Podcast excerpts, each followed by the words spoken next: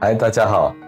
那今天是方世清线上会客室的首播第一集，那也是我理想中的社会医疗文化运动的第一幕。那我要感谢跟我一起合作的伙伴，有 KW 先生，有郭阳，有乌娜，那还有配乐的方威先生。那呃。我们这是一个很自由的谈论，呃，包含医疗、包含健康、包含一些养生、包含人生问题、情绪问题、睡眠问题，所以欢迎各位观众，那跟我们在线上做交流。那这是一个啊一对，这算是比较立体的交流，而不是说用语言文字留言而已。那当然也欢迎大家语言文字留言。那我们我觉得一对一的交流。可以更及时的掌握住啊每个人的问题的内容哦。好，那首先线上有朋友吗？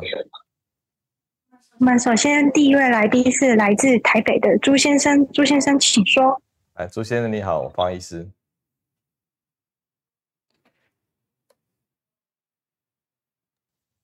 朱先生在吗？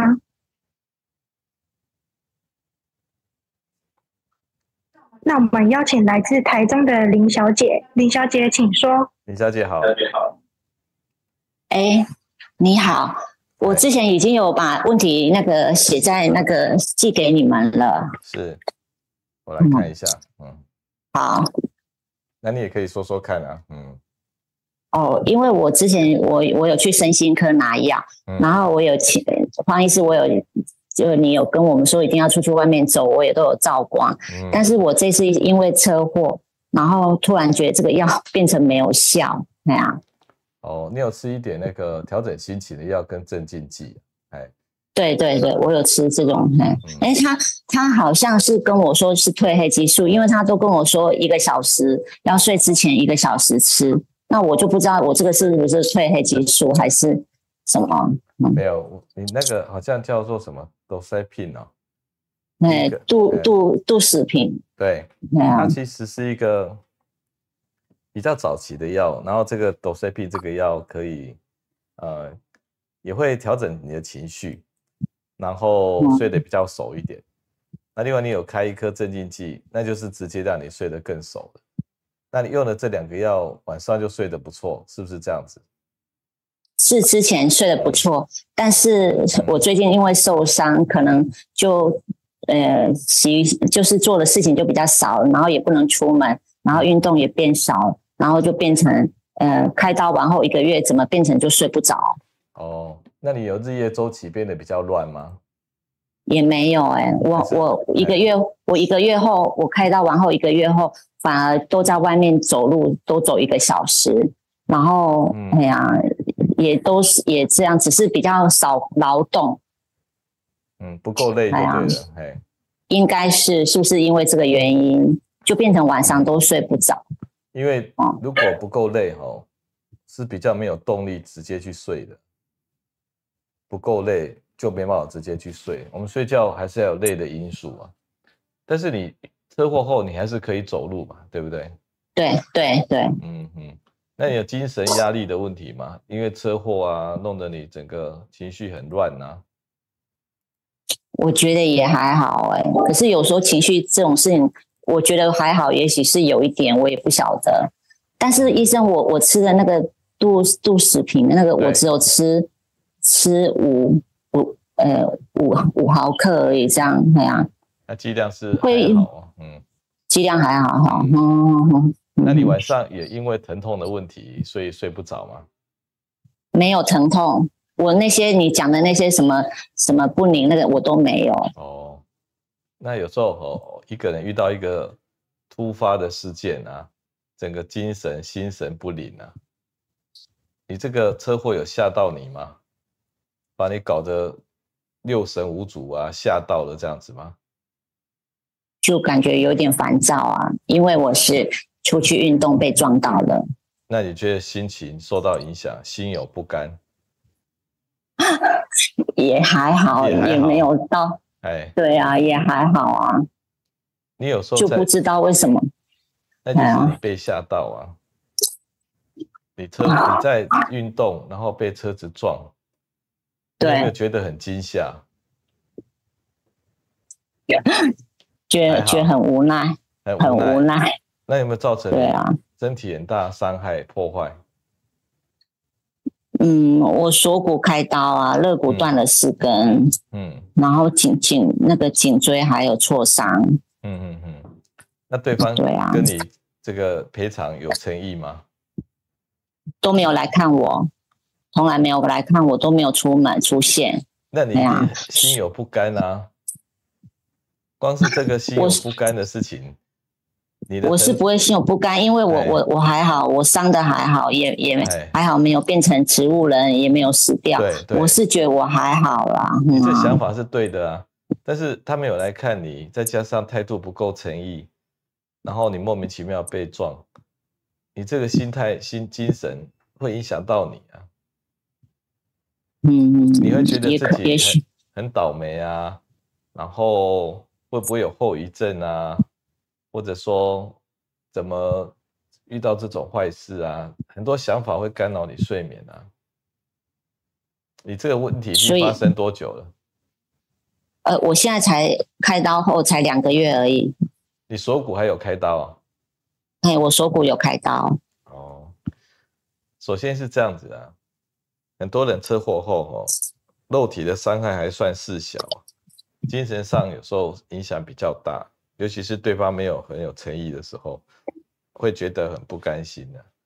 那你这一点精神上要去调适，好，要去调试，或者或者带来的影响是是比肉体的伤害还要久的。那人遇到变故哈，有时候睡得不安稳，那这其实也是一个转念的开始啊。因为有人说打断锁骨颠倒勇啊。你锁骨就骨折嘛，然后你就把它当做哦，对人生是一个考验啊。那经过这个考验，你走过来，你的精神力量就更强。那最近如果过不去哈，你的药物可以再增加一点剂量，像你那个多沙片，它对于你的疼痛跟睡眠也是有加加重的的治本的效果，有改善的治本的效果。所以你说那个药粉药粉吗？它都不是什么褪黑激素了。你那个杜死平哦，多沙片，它是一个早期的三环抗忧郁剂，但是它的效果在深度的睡眠上是有帮助，所以你可以考虑给它加倍，然后镇静剂维持一样，那你就可以睡得更熟。然后你对于这次车祸要有一个一个认知啊，好，不要这个这个怎么讲？首先就是觉得很倒霉，或者说很不甘心，这些都会让你哦精神负担更大。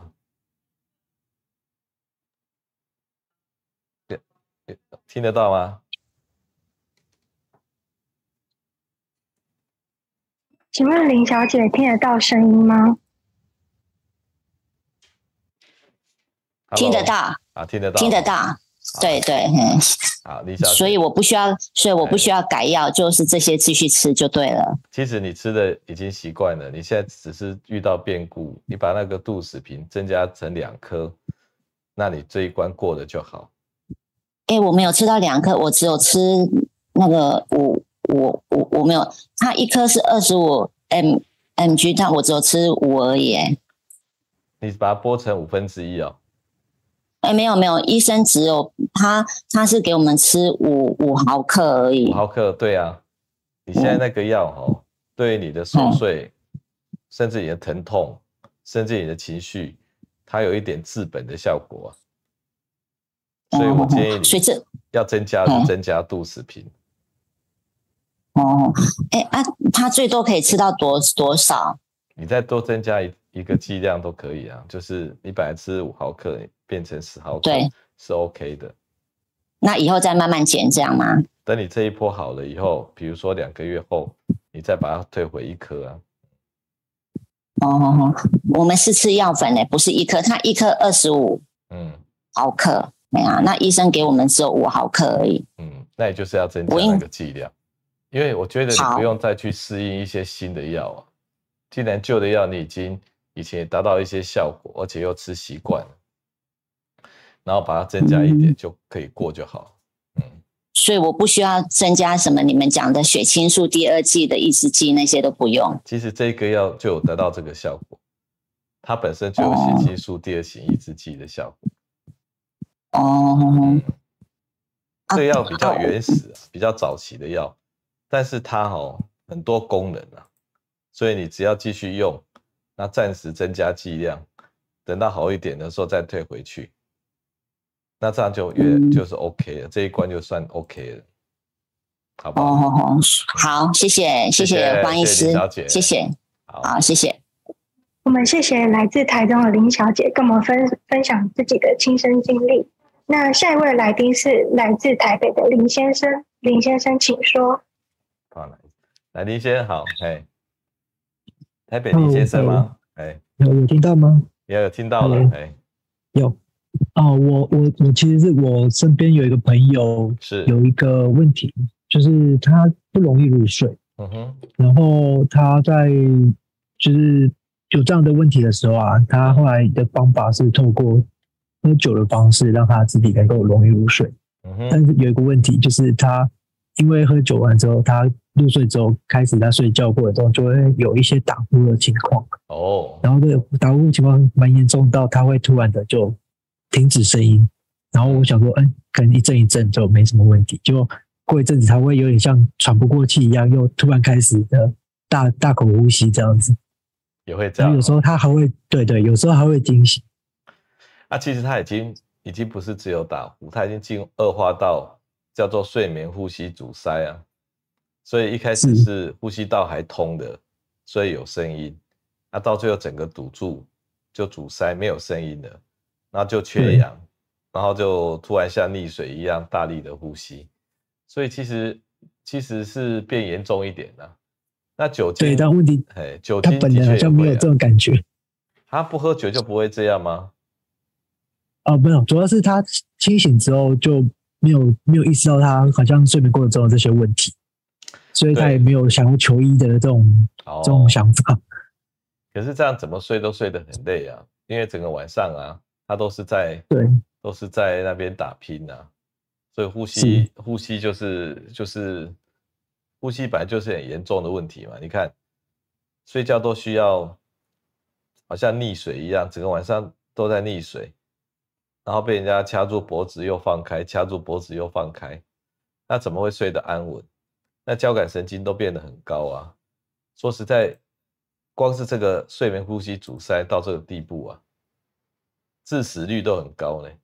哎，身身体很多病都会来，因为它破坏睡眠的程度很多。那我之前讲说干扰睡眠的哈，什么四个因素都是干扰到自己，那这个是在干扰到别人，这个很奇怪。即使睡眠都已经睡成这个样子了，他还是哈。他还是没有醒来，但是隔壁会被他影响很大。对，对，嗯，而、啊、他自己不觉得白天精神不好吗？他只有觉得就是睡了很长时间，还是没什么有睡饱的感觉。他有睡饱的感觉，还是还是没有睡饱？没有，是没有没有睡饱的感觉。那就是问题啊，因为晚上睡眠的时间都拿去打仗啊，所以怎么睡都睡不饱。他年纪不大吧？大概三四十岁左右的。三四十岁就这样了。对对对。然后人会很胖吗？呃，有点有点比较胖。嗯嗯。这样生活品质会变不好，因为其他的那个器官啊，啊都会跟着不好，而且还会早衰，嗯、甚至早走这样。哎，不能小看这个问题。首先、哦，这有什么治？怎么治疗？对不对？对对对，有时候这一切的开始都是从鼻塞开始的。晚上睡觉的时候鼻子没有很很痛啊，比如说有人晚上就会鼻塞嘛，那他就用嘴巴呼吸，然后鼻塞之后嘴巴呼吸就听到打呼声，那打呼声呼吸道阻塞，他就要用力呼吸。后来，后来呼吸中枢也都疲倦了，所以就开始不呼吸了。那就每一个层次就越来越坏。所以最源头就是要把鼻塞治好。你跟他讲说晚上要保持鼻子畅通。那再来就是说，哦，如果喝酒的话，它会加重他呼吸道的衰呼吸的衰竭。我刚才讲说，他本来只有打呼，打呼呼吸道还是通的呢，但是它是阻力高，你要加倍用力呼吸。但是用了酒精以后，他根本整个大脑都把被麻痹了，所以就连加倍用力呼吸的能力都降低了，所以就直接呼吸阻塞，直到缺氧到某个程度，他把才把自己唤醒，所以才为什么他。三十几岁，马上就进展到睡眠呼吸阻塞了。他本来应该还停留在打呼阶段、打鼾阶段。那酒精让他呼吸能力降低，提早进到睡眠呼吸阻塞。我这样讲，你好像听得懂了嘛？哈，我大概了解。所以他第一个要解决问题是先把鼻塞部分处理完，然后再来是戒掉睡前用酒精。喝酒，酒精跟安眠药都会让他睡眠呼吸阻塞提早来，是，嗯因为他也不拼了，本来睡觉呼吸道不通要拼嘛，他不拼了啊，他不拼就直接 就是停下来呼吸了，然后一直到缺氧很严重，大脑再不呼吸就直接走了啊，这时候他才会呼吸啊，对啊，他会惊醒这样，就突然大红的地方，嗯。嗯那这样这样整个人会顿顿傻傻的，这样不好嘛？而且身体的器官、心脏什么，他都会提早那个出事啊。交感神经很强，然后硬撑，哦，它对身体的损耗会很大。所以先治疗鼻塞，然后戒掉喝酒。那如果睡眠问题要治疗的话，不要一直靠酒精或安眠药、镇静剂，要靠一些治本的药来帮忙。你就给他讲这三招。三招哈，你就变成他人，哎，人生的贵人，贵人啊嘿。说你怎么那么专业？你说第一个你要改善鼻塞，第二个你酒精安眠药会让你呼吸更更没有力，第三个你要如果睡眠问题要治本。好，这第三第三样，嗯，治本治本当然。当然就是要去找说为什么他会睡不好啊？嗯，其实他整天都已经很困了，因为这种的这种病的人，他白天其实一下子就会打瞌睡。有，还有这个问题。嗯，但是到晚上又睡得不好哈。对对对。我们谢谢来自台北的林先生。那下一位来宾，对朋友的关心，谢谢，谢谢。下一位，请来自台北的肖先生。萧先生，请说。萧先生你好，嗯，哎，黄医师你好。那我想请问一下，就是因为我白天都要上班，所以可能要维持运动习惯。就是只能在晚上，哎、欸，那想要请问一下，如果我在晚上做，比方说球类运动，相对激烈一点的篮球这种哈，会不会比较容易造成睡眠上面的困难呢？那你会这样吗？你会因为打篮球之后就睡不着？有时候我有时候会失眠，但是我不确定它的原因到底跟我工作压力比较大，还是我要运动的关系。嗯。你都打篮球打多久啊？晚上？嗯，大概两个小时左右，七点到九点这样。嗯哼，那你回去就泡个澡，嗯、洗个澡，那很放松，然后就去躺床，对，然后就睡不着了。对，只是我不确定它的原因是因为我做了激烈运动，还是。其他原因这样。好，基本上是这样。你去运动的时候，如果是激烈的，或者是你比平常的运动量还要再增加，这个都会让你身体啊启动那个压力荷尔蒙，也就肾上腺素或可体松来帮助你应急。比如说你你平常打球打打两小时，结果你那一天都跟人家斗牛，然后就很累，那这时候你的荷尔蒙跑出来，就压力荷尔蒙跑出来，光那个压力荷尔蒙就让你不能睡了。这样这样你知道吗？所以你运动要运动到什么程度的量，你知道吗？就是你平常哦回去可以熟可以睡的的那个量。我这样讲好了。那嗯，请说。你去打球打到回去可以很好睡，比较好睡的量，就是你运动的量。比如说你打两个小时，你回去不好睡，结果你打一个小时，你回去就好睡，那你就要打一个小时就好了啊。因为你运动不是拿来晚上的运动是是是消耗掉你那些过多的体力，然后如果你运动的适当的话，你得到的累感，然后刚好可以帮助你去睡。但是你运动又超过那个累那个强度，你不但得到累感，你还得到腺肾上腺素跟可体松压力荷尔蒙，那一部分就不能睡了。好，我了解，谢谢方医师，我会调整运动的强度。因为得到累感哦，是促进睡眠的好方法，得到累感。可是，如果你拿来强身，那你的肾上腺素出来就太多啊。所以你要把它当做是为了睡觉用的运动，跟为了强身增加体魄的运动是不同的。比如说，你今天去健身房，结果你做了半个小时运动或一个小时，然后回去就累累的，那就很好睡，对不对？嗯，如果你今天为了要加重练习，然后你就做的很辛苦很累，硬撑，那你在硬撑的时候，你的那个压力荷尔蒙就跑出来帮忙，他那个帮忙就让你睡不着。所以你是为了要强身的运动，还是要睡眠的运动，要分分开来。哦，大概这个我了解了，哎。看看早上运动就随便你运动，白天运动就随便。我现在只有讲晚上，好。嗯，好，谢谢。好，谢谢。那谢谢。谢谢肖先生，嘿。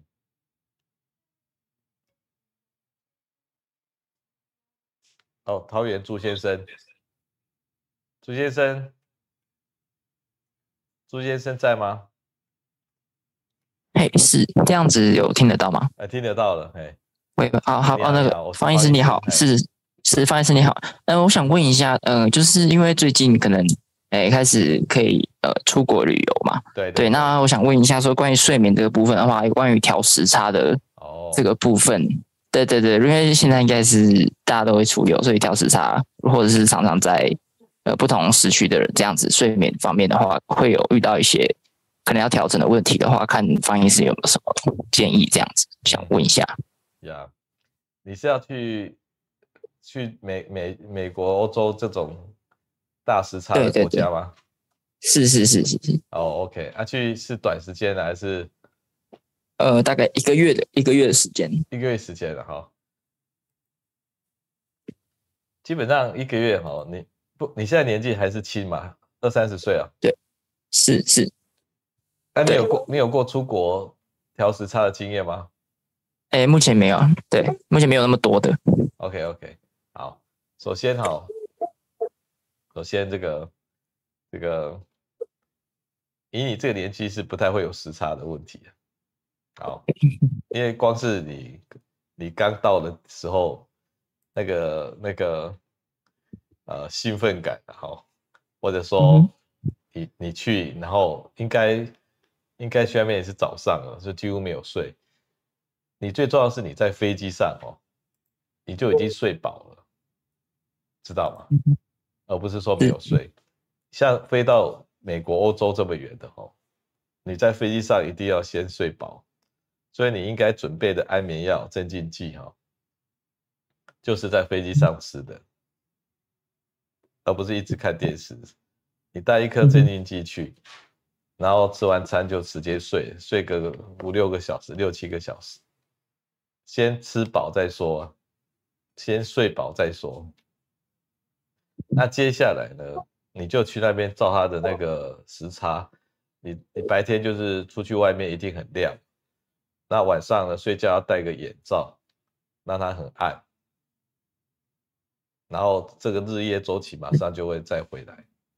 如果像你这个年纪，褪黑激素都很够的，你不需要那个特别去补补充它。他、啊、万一出国哦，日夜时差或再加上太兴奋睡不着，前一两天用短效性的镇静剂是 OK 的。为什么用短效性的呢？因为你没有吃过安眠药、镇静剂的人，你的药效会太强，隔天早上、白天都还会累累的，这样就玩得不尽兴。所以用短效性的镇静剂。你知道镇静有些是两三个小时的药效的，嗯哼。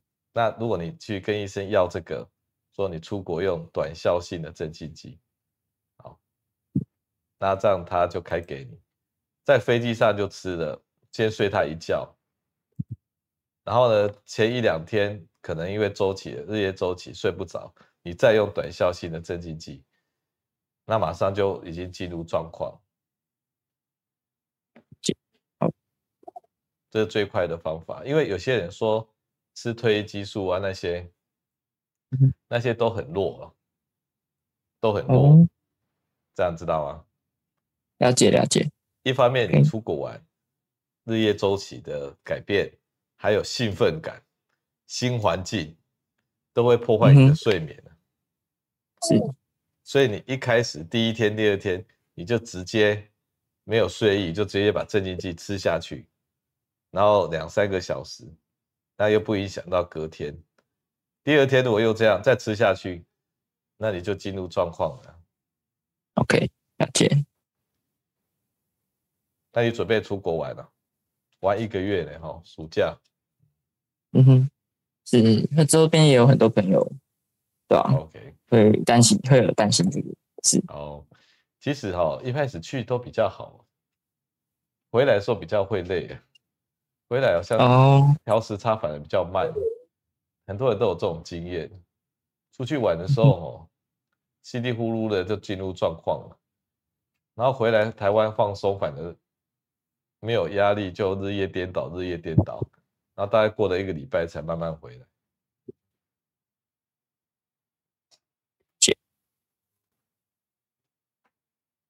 对，我们谢谢来自桃园的朱先生。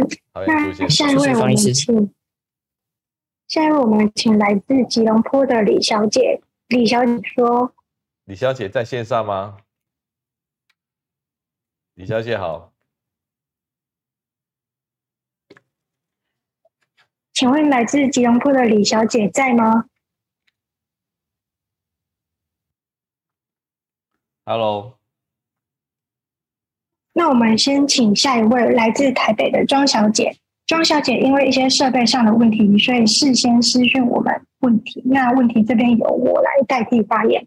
庄小姐表示，她每天都有睡满八个小时，但是醒来的时候还是觉得很累，好像没有睡到的感觉。那想方问方医师说，这是什么样的状况？那以及有什么样的解决方法？谢谢。哦，好，已经睡了八个小时了。但是还是觉得很累，好，那有一些状况先排除了，好，比如说自己以为在睡，但是是在打呼，睡眠呼吸阻塞，那那个就睡的品质很差，所以睡觉没有内容，这是第一点。所以如果没有睡眠呼吸阻塞，要问一下跟你睡的人，哦，有没有打鼾跟跟跟呼吸停止，啊，假设没有这个问题。已经睡了八个小时了，那是不是吃安眠药造成的？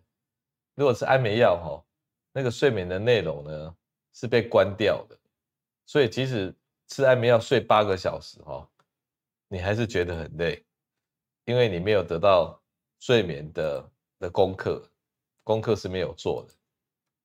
好，哎，这庄小姐听得到吗？哈，好，那第三个，第三个可能是你是处在那种浅睡多梦的状态，也就是你大脑血清素太低。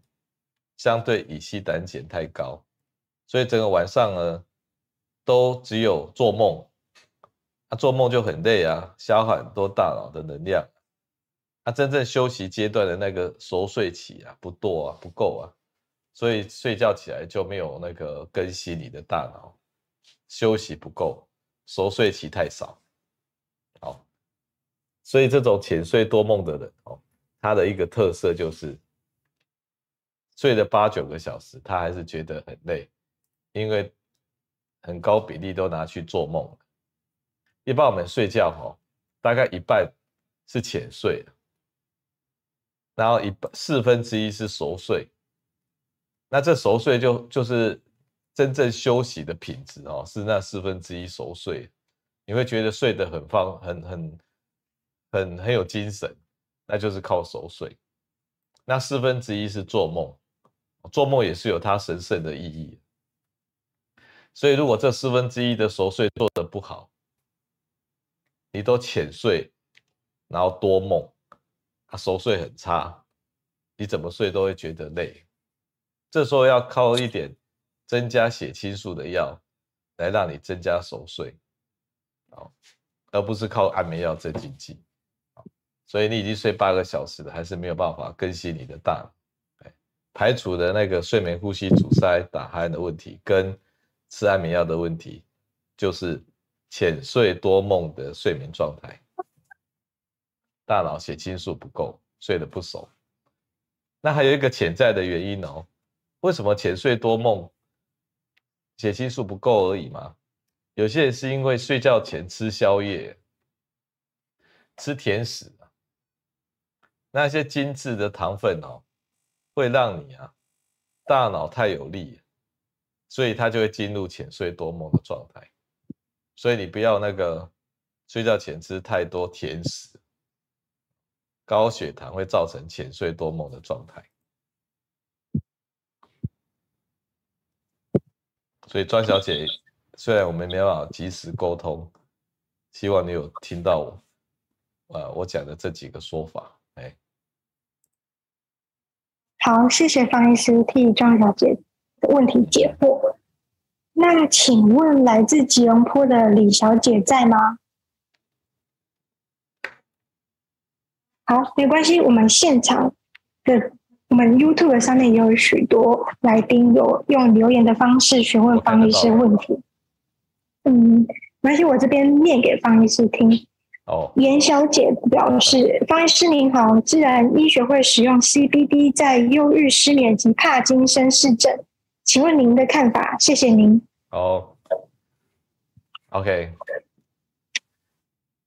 当然 CBD 是是是算神药吧？好，它被批准的比较明确的是，像一些难治型的忧郁症啊，好之类的，那它也。在在 Netflix 上有一个纪录片，特别提到 CBD 也治疗了年小朋友的癌症啊，都得到治疗这样。那当然，你说退化性疾病有没有可能被它打开这样子？那这都有可能的，因为哈，以前 CBD 被当做毒品的时候，就限制了很多它的研究。所以大家就没有去碰它，后来发现它其实是一个宝，有可能呢治疗很多种神经方面的疾病。那开始被拿出来用，那后来也发现它成瘾性也不高，哦，所以有些国家就开始采取开放的态度。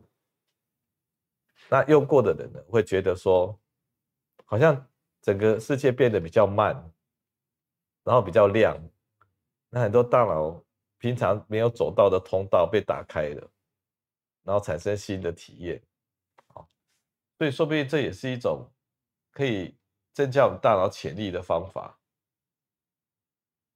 那甚至有人会用更厉害的药，像一些一些蘑菇啊、蕈菇类的，哎，然后它会让我们大脑制造更神奇的一个体验。那这些体验呢，都会突破我们平常哈，我们自己到不了的地方。那其实只要在在被控制的情况下去做这种体验啊，这种治疗，都有可能突破目前我们对于一些精神上的疾病啊、情绪上疾病的一个一些一些关卡。那前提是说，在医疗的情况下来使用它，而不是说一律禁止它。那的确是会会提供很多我们精神上。情绪上疾病的治疗方法，那我我想我是很支持这种态度去前进的，而不是一律当做是毒品。因为这些所谓的毒品啊，简单的讲，就是对大脑很有用的东西就叫做毒品。那这个权利应该交回医医界哦医疗的层次去使用，而不是一律当做毒品，一律不可以使用，这也会妨碍哈。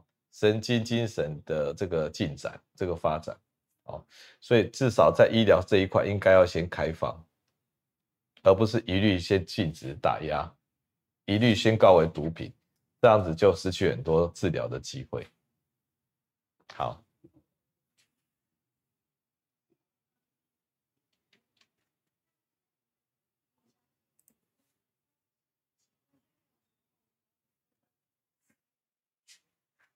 好，那我来回答这个问题。好，有位李小姐提到睡觉小腿抽筋，平常睡觉偶尔会抽动。那讲到这个抽动抽筋哦，这个都是因为啊，你睡觉的时候，你的大脑跟你的小腿失去联系，失去联系。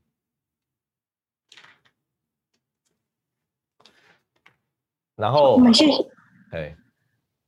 不好意思，请继续说。好，失去联系以后，平常我们有在监视我们小腿的用力的，我们的肌肉哈，肌肉的用力，不管你的用力什么地方该用力，什么地方该放松，是要被配合的很好，它是时时刻刻都要被监视的。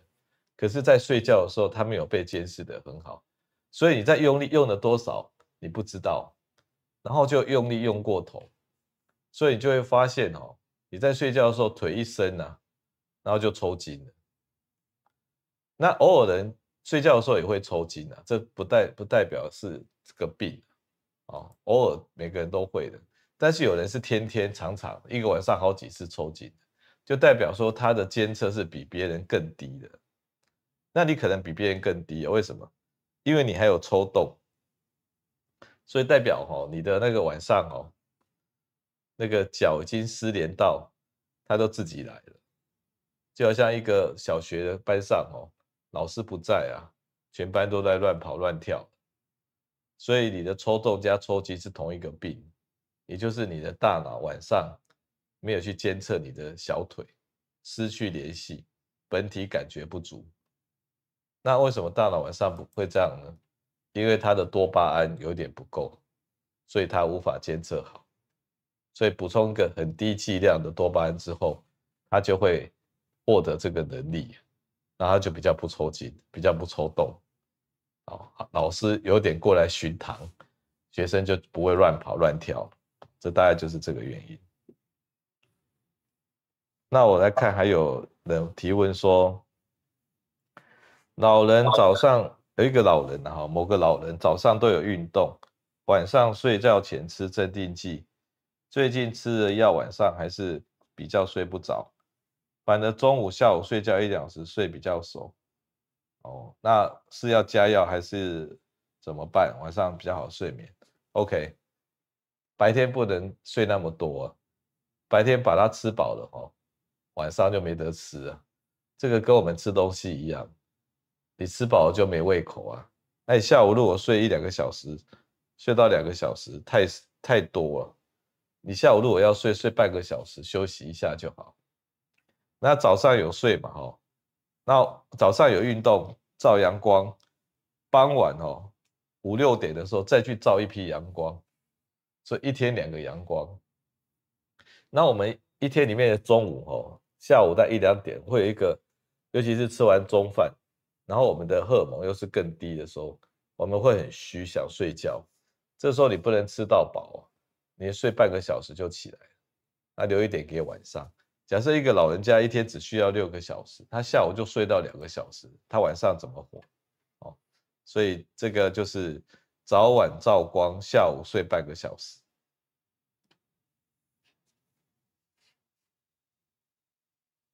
好，还有人问到说，浅睡多梦要补充血清素，要到什么程度才可以停止？我觉得是这样子的哈，我们身体的病哈。我们身体的病都是一阵一阵的，我们也不是说这个今天不好，以后就一定不好，因为大家可能都被高血压、糖尿病这种概念弄到，好像我今天吃药我就一辈子吃药。有些病的确是这个样子，它会回不来啊。但但是有些病不是，尤其是我们大脑，哦，是一个灵活的器官，然后。它不好的时候，你要拉它一把。比如说，你最近已经两个月、三个月都浅睡多梦，然后整个睡眠品质到白天的精神都弄得很差。这时候你就要给他拉他一把，提升一点血清素啊。那吃一个剂量，然后刚好睡得好。那你说要拉多久？你就要拉大概三个月、半年，三个月好了，然后你就停药看看他自己有没有回来。那你在治疗的时候，你不要拉到饱。因为你拉到饱之后，他会他自己就不做事了。比如说你吃药吃到不但有睡，而且睡得比人家更熟，然后时间更长。比如说吃安眠药啊，睡十个小时，那这样完全是是是过度治疗的。过度治疗结果会怎么样？你自我恢复的能力更差，他完全不做事的，全部交给药物了，交给方医师的，交给什么了？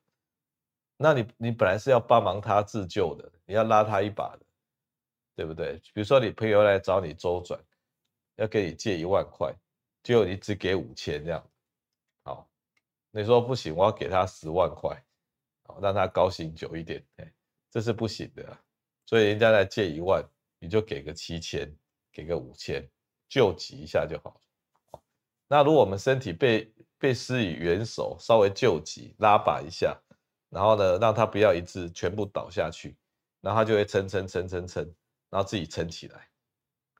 你不要说过度治疗，说他不但不撑，他他就整个变偷懒，然后以后更没有机会救，然后就没有回来的一天。吃安眠药也是一样，像偶尔我也会吃镇定剂啊，我会吃那种最短效的、最低的，然后吃两颗。像我昨天我就吃了。他吃了以后呢，他就会放松感，然后我就要自己睡。我不会吃那种让我整个昏迷的那种安眠药，那那个就太过度了。我总是把药当做辅助，尤其是我们大脑的病哦，都是辅助。然后你帮他一阵子再看看，所以可以停药啊。停药之后就就看他有没有回来，没有回来再帮他一阵子啊。哦，所以这种心态才是对的。好，还有人说实施少餐，然后如何预防便秘？好，OK，当然吃的少就没有纤维质嘛，哦，纤维质不够，大便的那个原料不足，这也是一个问题啊。哎，故意吃纤维质，你知道有一种叫做 n o v a c o 是纤维质的那个药，一包一包的。啊，吃下去的时候，它其实就直直接提供纤维质。好，那种东西很特别，你给它泡在水里头，它就会一直发泡，就看到一团大便一样的东西。啊，其实你丢到你的胃里面，它还是直接变成一团纤维质。当然，你如果一天少餐哦，的确可能会遇到食物太精致，然后纤维质不够，所以你就故意要吃纤维质的食物来增加你大便的量。这也是对的，哎，这我目前目前倒没有什么想法。你你吃七成的食物，一天里面只吃一餐，然后那一餐里面吃到七成的食物，好，然后然后呢，会因为这样子就产生纤维质不够便秘嘛？我觉得还不至于，大致上都还不至于。如果你有有个别便秘的问题哈，应该应该这个这个去处理，而不是因为吃少餐的关系。因为我一直认为哈，我们人体的设计啊，打从那个原始人开始啊，应该我们都是一吃一天一餐的那个状态的。你现在想想看呢，一万年前啊，我们人都还住在山洞里面，一万年前，我们在地球上当人哦，已经几百万年。一万年前，我们都还住在山洞里，怎么可能一天吃三餐、四餐、五餐？能够打完猎一天吃一餐，应该是很基本的状态。所以，我们这个身体其实适应一天吃一餐。但是以前的食物可能比较粗糙，我们会吃到圆形的食物，所以就比较多的纤维质。而我们现在食物都太精致了，就没有纤维质。所以，如果你一天吃一餐，而且还吃圆形的，就好像当古时候原始人一样，这比较符合我们身体的设计。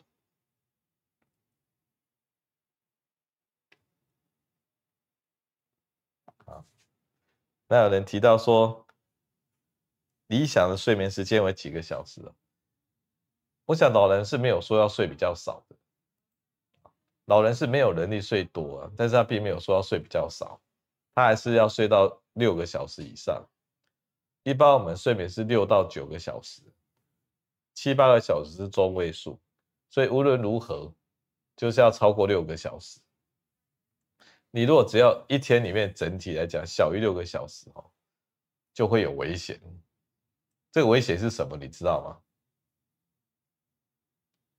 就是你跟老天爷的联系不够，因为老天爷是每天在监视你，靠睡眠来监视你。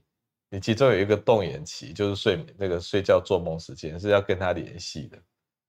你联系太短，他都没办法监视到你，你都没有跟他联络，他会抛弃你的，他会断讯的，那就会倒大霉。所以要睡至少六个小时以上。在非洲有一个部落哈，他们其实跟其他部落也都一样，然后生活也蛮健康的。可是这个部落就特别早死，所以寿命都只有五十几岁。那就是因为他们发现这个部落睡眠时间都小于六个小时，结果他们就就很多很早就走了。那如果睡超过九个小时也不好，多多睡一点，跟老天爷有联络，然后就他比较会保护你，对不对？睡久一点啊，结果发现睡超过九个小时也不好，那就奇怪啦啊，保持联络不是很好吗？就每天都在烦老天爷，老天爷被你一烦又拔插头，好，所以你也不能太烦他，也不能不烦他，所以就是睡六到九个小时，然后他就会照顾，尤其是老人家，老天爷给的那个不不联络的时间哦比较短，你会发现整个整个整个老人哈，随着那个年纪啊，他的那个动眼期睡眠越来越短。短到吼，可能一个晚上只有不到十 percent。我刚才讲不是要二十五 percent 的动眼期睡眠吗？就他们小到不到十 percent。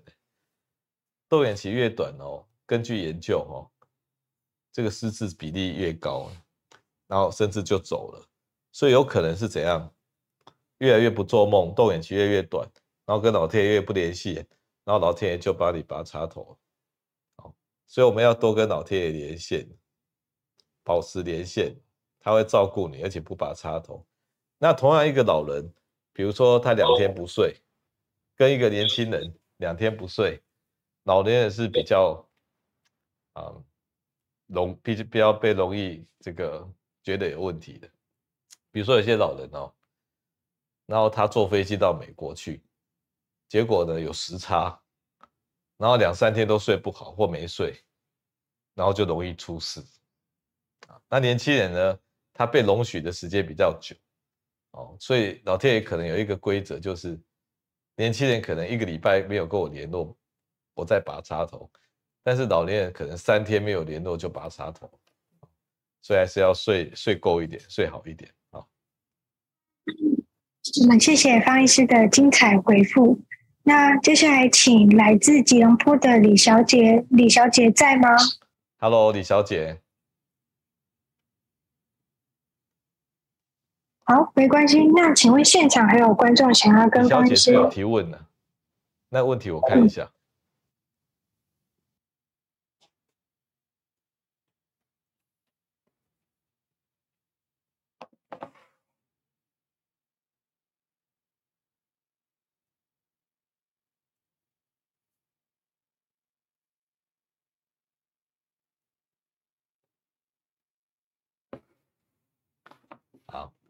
那这里有一位，一位吉隆坡的李小姐哦，她她可能网网络上面接上，但是她有提问，她说我在使用血清素的药、心情的药，还有一点镇静剂，哦，那现在都没有吃了，用了我的睡觉方法，哎，那问我说可不可以停用？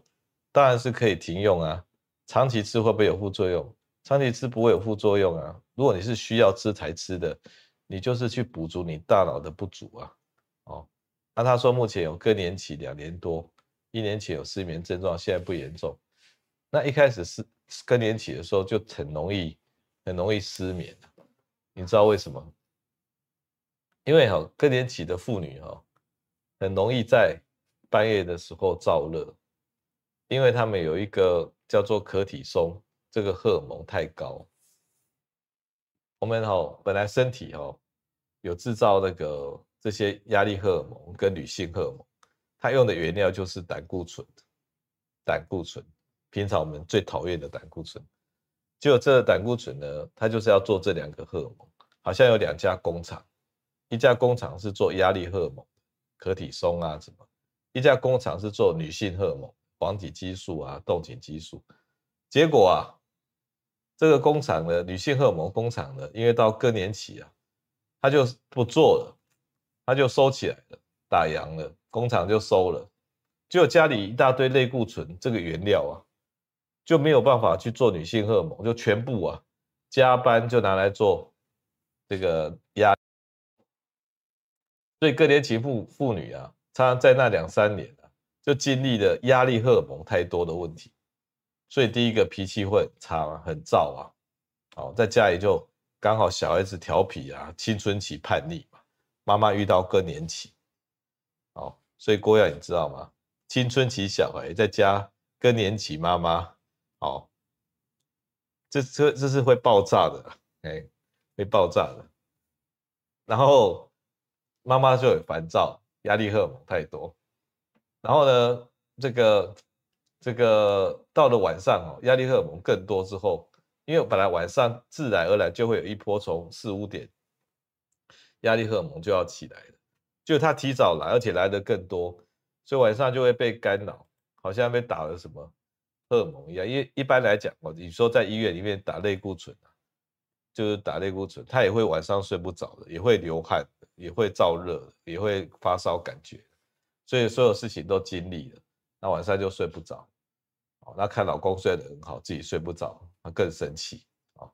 所以这个更年期女女性的压力荷尔蒙太多。从白天到晚上都不舒服，那你曾经因为这样吃了半年的血清素的药，提升血清素的药，虽然讲讲这个这个就是抗抗忧郁症哈，就提升血清素，这是非常 OK 的，因为这个药呢，它就去安定我刚才讲的压力荷尔蒙太高的这些事情。那你你过了两年，然后你这个症状就结束了，因为你的更年期。这个风暴啊，也自己就结束了。那你用的用的这些药物帮你撑过去，用的剂量也非常 OK。所以吉隆坡的李小姐也是遇到好医生啊，哦，那那就度过人生那个更年期风暴啊，那是不错啊。哎，我们医疗这东西哈、哦，我们我们现代的医疗是拿来用的，不是拿来滥用的。就是说你，你有这个过程，你本来是自己要承受的，结果有一点点药物帮你撑过去，减少你的代价，增加你的幸福感，这就是我们现代医疗的目的呀。而不是因为有这东西我们就滥用、滥用、滥用。哦，我们它是帮我们撑过难关的工具啊，它不是主宰我们。所以方医师办这个什么呃线上直播啊、线上会客室啊，它的目的就是把我们现代医疗拿来适当的使用，而不是来拿来滥用。但是这个都有需要大家一起成长啊。那大家都觉得医疗不该我的事，是医生要负责的。哦，那医生开什么药你就吃什么药。其实这个概念慢慢要改，因为现在都已经全球化了，AI 都比我们人类聪明，我们自己也要进步啊。我们吃什么药，我们也要去管啊，而去去了解啊。网络上都有资讯啊，比如说看方医师的视频，大家都进步很多啊。那这就是自我成长，而不是把所有健康都交给交给那个医生啊。好。那我们时间差不多到了嘛，好，是不是？谢谢方医师的精彩。今天就分享到这里，欢迎各位来报名啊，参与我们的分享讨论，拜拜。